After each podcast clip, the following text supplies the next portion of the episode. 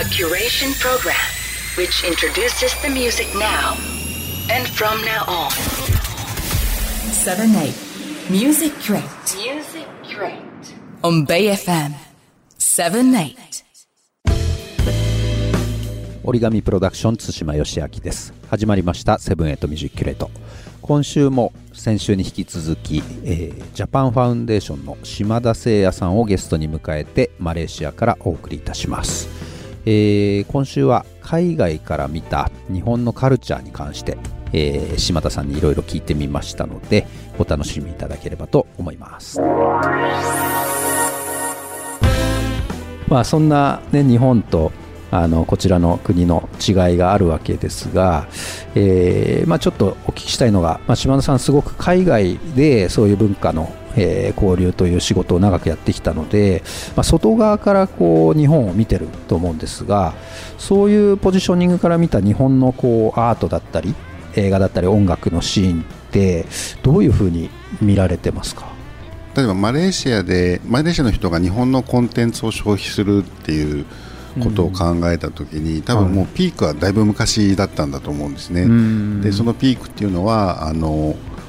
例えばそのドラえもんですね、うん。ドラえもんはもう本当にあのかなりの割合でのマレーシア人が知ってるあのアニメですし、あとドラマだとあのまず上がるのがですねちょっと年齢が上の人たちですけどもおしんなんですよね。ああ惜しいでその後にあの一時期トレンディードラマがなんか流行った時期があったみたいで、はい。その時に出てた木村拓哉とか、ん。なんかその辺でうちのスタッフが言うにはあの日本のその俳優に関する情報の更新は、うん。あのその辺で止まってると。なるほど。でその辺からあと日本のコンテンツがなんて言うんでしょうね。今の韓流のように、うん。あのブームになるぐらい消費されているっていうことは今はないんだと思うんですね。なるほど。で今はやっぱりあの圧倒的にその韓国のコンテンツが、うん。あの海外のコンテンツっていう意味では、はい。あのもちろんハリウッド映画たくさん入ってきますけれども、うん韓国のコンテンツで多分結構強いのがやっぱり音楽ですよね。ん。あの K-POP のミュージシャン結構あの頻繁にマレーシアに来てライブもするし、ん。でアラブの方でヒジャブって言われますけども、ええ。こっちではトゥドゥンって言うんですけどあのベールをかぶったうん。女性ですね、うん。若いそのモスリムの女性たちがその、K-POP にハマってるなんか様子とかもよく見るので、うん。あのなんか日本のコンテンツがなかなかマレーシアには届いてないなっていうのをちょっと歯がゆい気持ちで見てるんですけども、うんまあ、一つ思うのは、まあ、我々が仕事を通して体験することでもあるんですけれども、うん。韓国と比較した場合によく言われるのが人口がか日本の方が、ん。えー、と日本1億超えてますけども、韓国はずっと小さいので、ん。そのコンテンツを作るときに最初からあの海外のマーケットを意識してうん。作ってるっていうのが、あの韓国のコンテンツが今強い一つの理由としてあるんじゃないかということを言われますけども、まあ、実際それはあると思うんですね。うん。で例えばあのイスラム教の国だと、まあ、うん豚肉を食べるとか、はい。あのそういうタタブーがありますけれども、うん。なんかそういうタブーを上手に避けて作品を作るとかですね映像だと、うんあとはそのプロデュースする側ですよね、うん。例えばあの英語で海外の、えー、と関係者とやり取りができるとか、うん。例えば我々がえ例えば日本のコンテンツをマネージする会社につないでほしいと、まあ、こちらの方から言われて、うん。なんか紹介したしても例えばちょっとうちその英語のメール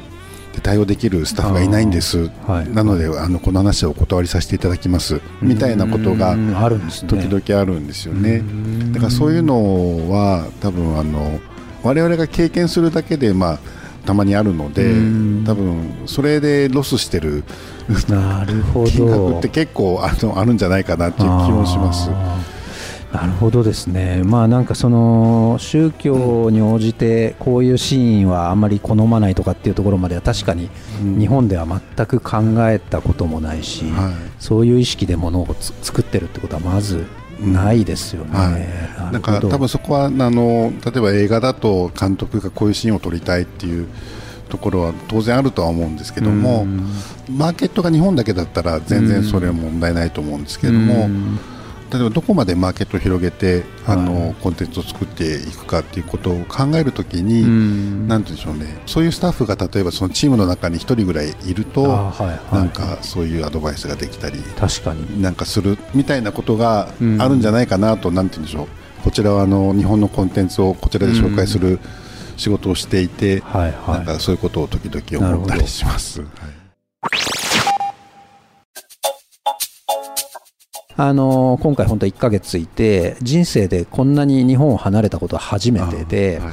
当然住んだこともないですし、まあ、たまたま海外アーティストを日本でプロモーションする仕事をしてたんで、まあ、多少英語には触れてましたけど、学校の授業だけで全て英語を、まあ、マスターしたかっていうとなかなかほぼ全員マスターできてない状態じゃないですか。はいまあ、なんですけど僕も今回そのまさにあのピートさんに英語でインタビューして、これまあ正直言うとラジオのプロでもなければ英語が話せるわけでもなくて、全部 中途半端な状態でも、とりあえず突っ込んでってインタビューさせてくれって言って、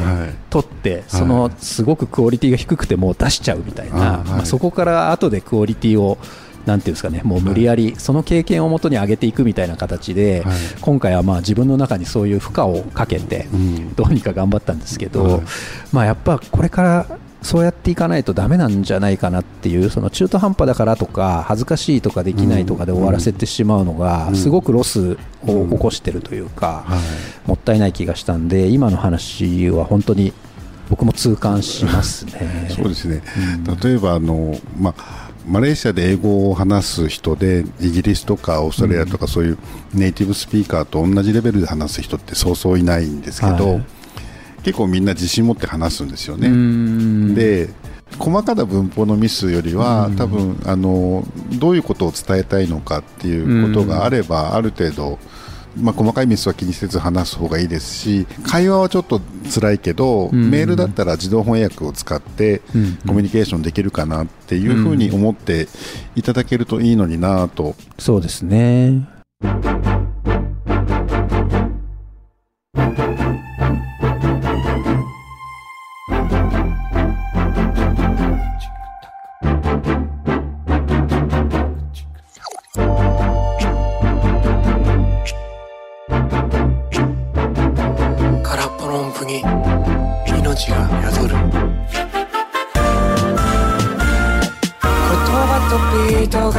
づけを交わす。それはこの世で一番美しいメロディー。時間は短くなったり長くなったりする。神田の立教したから八へ君の最高にずるい顔を僕だけが知ってる世界線の夕焼け。目に映るもの全て味方にしてる。君はどうかしてる。It's you 今から始めようか。語らおうか。本音で It's you それは今今更でも構わない。幻じゃないまた全てじゃなくて。もうでもいいって。Now it's me OK 今よりの明かりや。今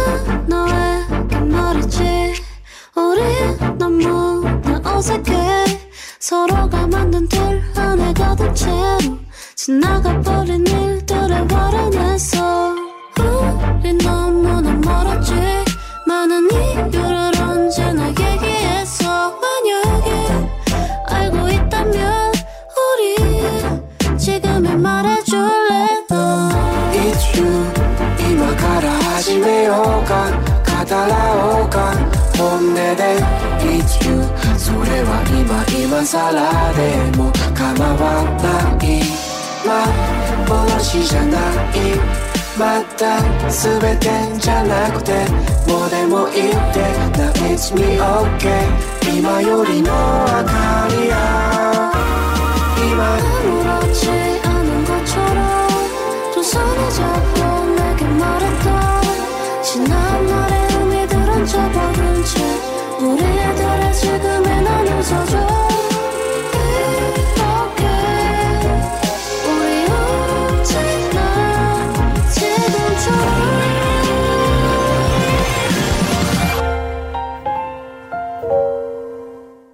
It's you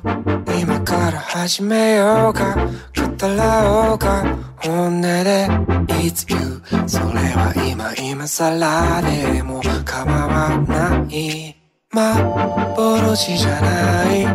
また全てじゃなくて俺も言って But it's me okay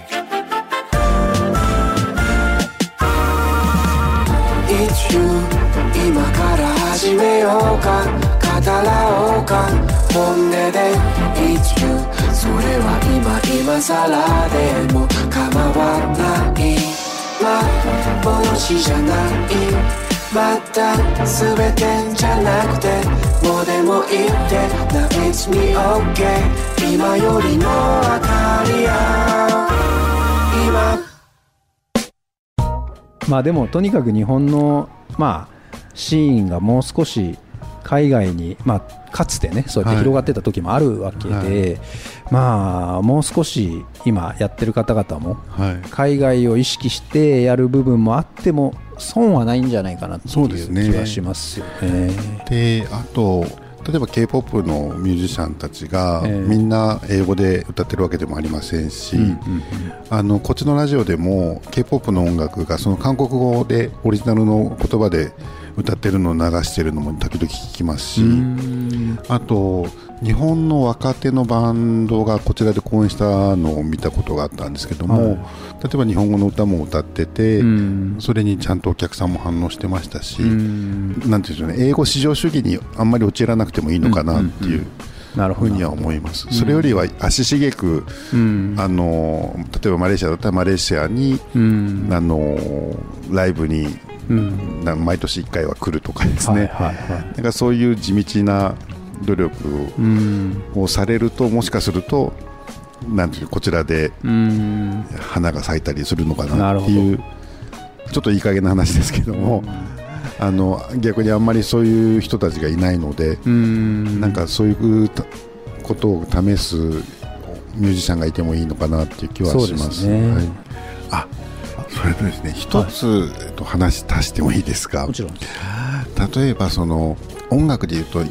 まあ、夏になったらいろんなフェスがあちこちで開催されますよね、うんはい。であ大きなフェスやるときに例えば外国から呼ぶときって大体あの欧米のミュージシャンが多いと思うんですよね、えもう日本でもある程度知名度があって人気もあるような、はい。例えばそのいろんななんて言うんでしょうねラインナップの中にうん。一組ぐらい、うん。日本で知名度はないんだけども、うん。こちらのアジアのミュージシャンをですねなんかバンドを呼んでいただくとか、うん。何かその日本側からそういうアプローチがあってもいいのかなという気がします。そうですね。で例えばそこでこちらに呼んだ日本に呼んだ人たちがうん。日本のミュージシャンとつながって、うん。その後々そのマレーシアだったらマレーシアでなんかイベントやるときうにん。呼んでくれたりとか、うんうん。なんかそういうこともあり得ると思うので、うん。そういう地道な種まきというか、えーそういうことがあってもいいのかなという気はします。そうですね、はい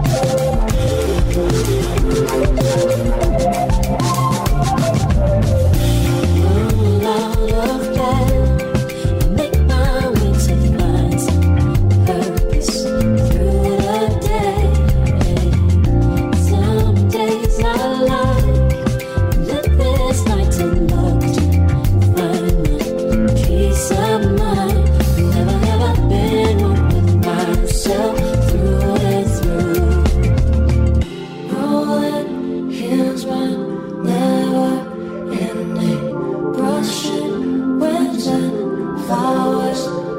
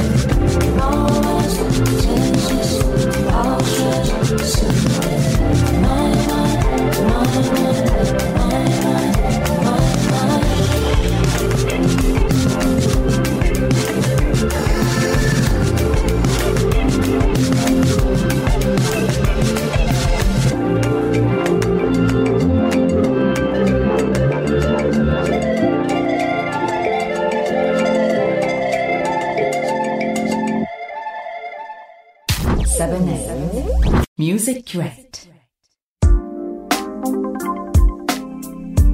78 Bay FM Music Great 慎吾鈴木です。皆様いかがお過ごしでしょうか？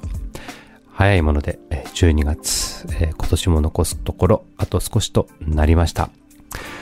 えー今年はですねまあ私事になりますがオーバルの、えーライブですね。これ自分の参加しているバンドなんですけれども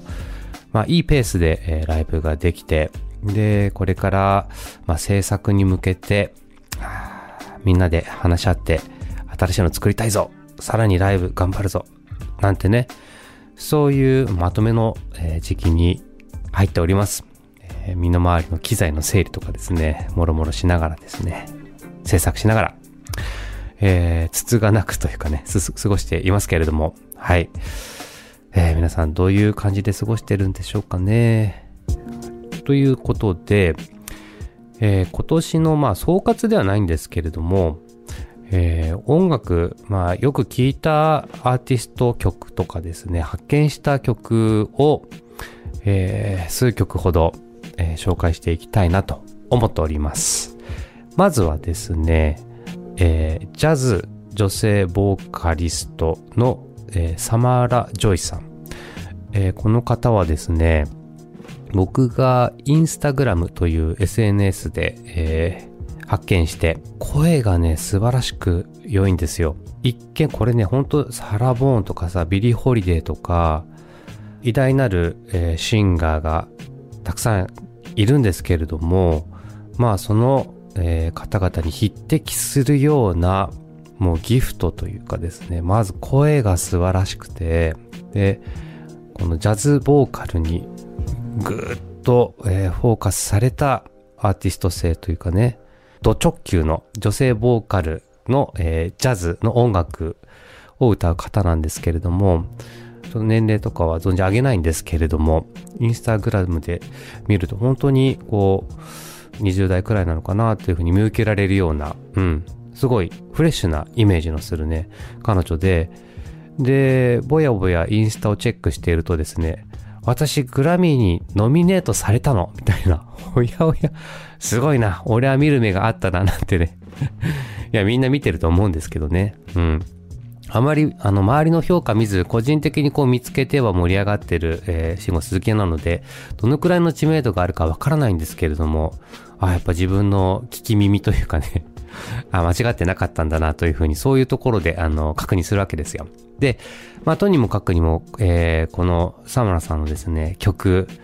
まあ、いいのたくさんあるんですけれども、この曲かな、と思い、えー一曲選曲させていただきました。聴いてください。Can't get out of this mood.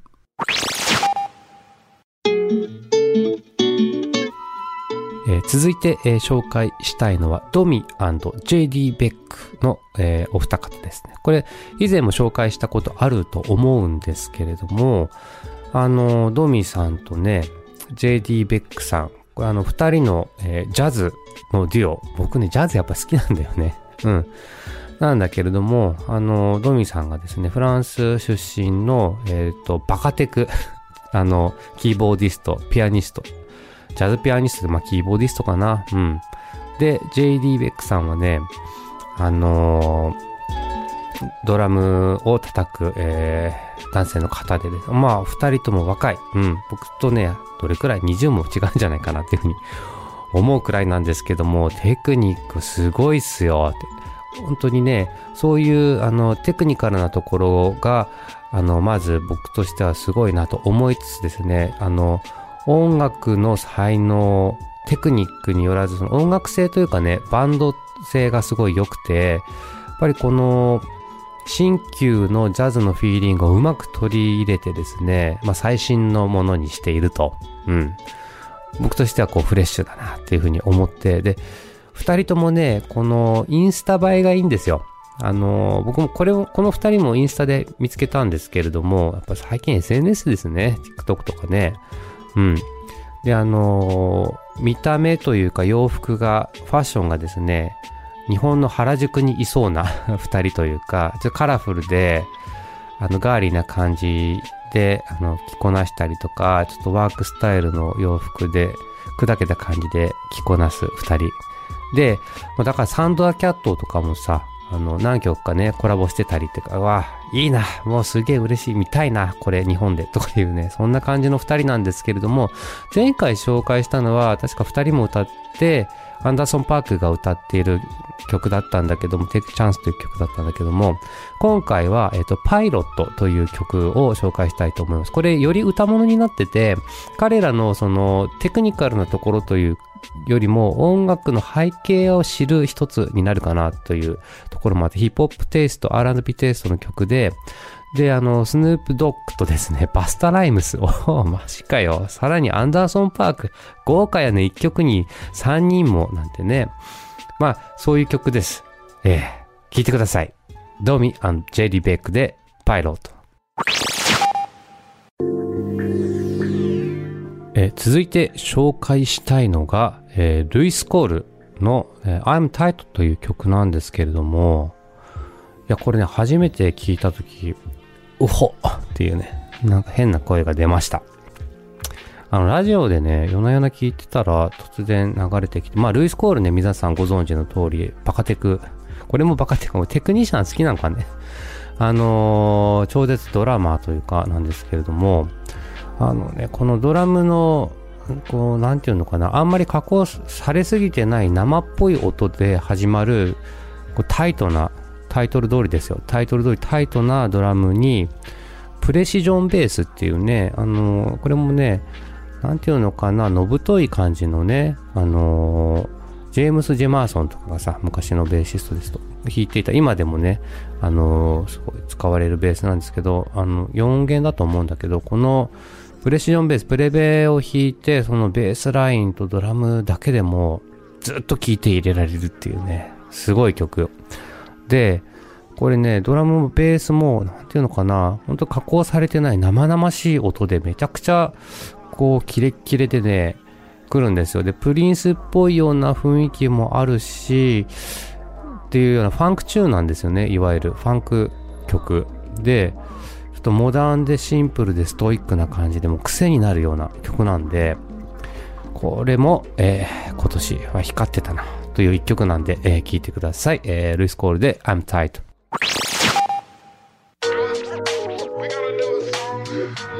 続きまして、えー紹介したいアーティストがですね、We Are King という女性二人組の、えーデュオというかね、えー僕、あまり詳しくないまま、今の今まで来てるんですが、初めて、えっ、と、見たのがですね、今年 YouTube で、キーボード、アナログシンセサイザーのムーグというメーカーがありまして、そのプロモーションビデオに片割れさんが出てたんですね。で、メイトリアークという名前の、えーアナログシンセサイザーを弾いていて、うわ、かっこいい、これ、いいなと思って、そのプロモビデオに惹かれて、ついついその、同じキーボード買ってしまったのね。あの、ムーグの。いやー、これ、セミモジュラーシンセなんですけども、彼女の演奏に憧れて買ったってすごいよね。で、あのー実際調べてみると、実は二人組だったということで、で、あの、よく見てみると、ジェイコブ・コリアとかさ、すごい人たちともやってて、あ、やっぱすごいんだな、俺は見る目があったんだってまた思っちゃうんだけども、で、あの、実際の彼女のアルバムを聴いてみると、あ、割と歌物で、まあ、歌歌いますからね、彼女たちはね。それで、まあ R&B テイストのソウル、モダンソウルな感じの曲が散りばめられた良質のアルバムを出していてですね、ぜひ、その中から一曲聴、えーいていただきたいと思い選曲いたしました。えー聴いてください。We Are King で The Greatest。今日最後に、えー紹介したいのがロージー・フレイター・テイラーさんという、えー女性シンガーソングライターギタリストで、彼女は、えー確かねイギリスロンドンに住んでいると思われます、えーこの方もね僕 SNS で見た本当 SNS で最近見つけるね。でその後で Spotify とかサブスクで確認してあ音源あるあるなんていう風に見つけるんですけれどもあのー初めて、まあ、ジャズをベースにした、あのーまあ、シンガーソングライターかなというふうに思うんですけれども、そのね、 Better、えっ、とね、 Better Days という曲これをですね、あのいいなと思って紹介するんですが、まあ、そのうんちくというかね、あのまあ、ちょっとした感想なんですけれども、えー昔ね、あの、セリアという、セリアさんというノルウェーの,、あの女性ジャズボーカリスト、まあ、ボーカリストかながいらっしゃってですね、パッド・メセニーがフィーチャリングでギターを弾いてて、こう素晴らしく、えー胸ときめく、あの90年代のね曲があったんですよ。で、それを彷彿とさせる5%くらい。で、違うところはね、よりコード進行がね、ジャズっぽくて、で、ギターも、あの、この、ロージーさんがですね、自分で演奏すると。で、このロージーさんの、あのーギターのフレージングとか、あの、トーン、音ですね。これもね、パッド目線に結構、あの、重なるところがあって、わあ、いいなーなんて思って聞いてたんですね。で、その、特にアドリブ、ボーカルが終わった後の歌が終わった後、ギターのアドリブが来て、そこで、うわーって、このクロマチックで半音でこう加工する、あのーフレージングが、そのパトメセニーライクな、あのーフレーズですごいいいなと思っていて、で、彼女をね、YouTube とかで見ると、あの、ギブソンの、ギブソンっていうギターのメーカーの、あの、楽あの、弾いててですね、ギターを弾いてて、で、レスポールという、その中でもね、弾いてるんですよ。で、ちょっと見ると、ギブソンのプロモーションにレスポールを紹介するというね、あの、そういう動画もあって、わちょっと本当に今っぽいなと思ってね、見てたんですけどもね、レスポールっていうと、まあどっちかというと、ロックのあのミュージシャンが使うっていうイメージもあるんですけれども、もう超専門的に言うとですね、ハム、ハムのね、ハムって食べるやつじゃなくてね、あの音を拾うピックアップがですね、ハムのやつで、まあそれでの太い、あのフラットなトーンが出るんで、これジャズ向きでもあるんですよ。日本だとね、道下さんとかギタリストがね、あの弾いてたりするんですけども、このレスポールをうまく使ってですね、あのー弾きこなすと。わ、それがまたね、かっこいいんですよね。クールで。で、えーこの曲を最後に、えー今回の放送をお別れしたいと思います。では聴いてください。えーロージー・フラスター・テイラーで Better Days。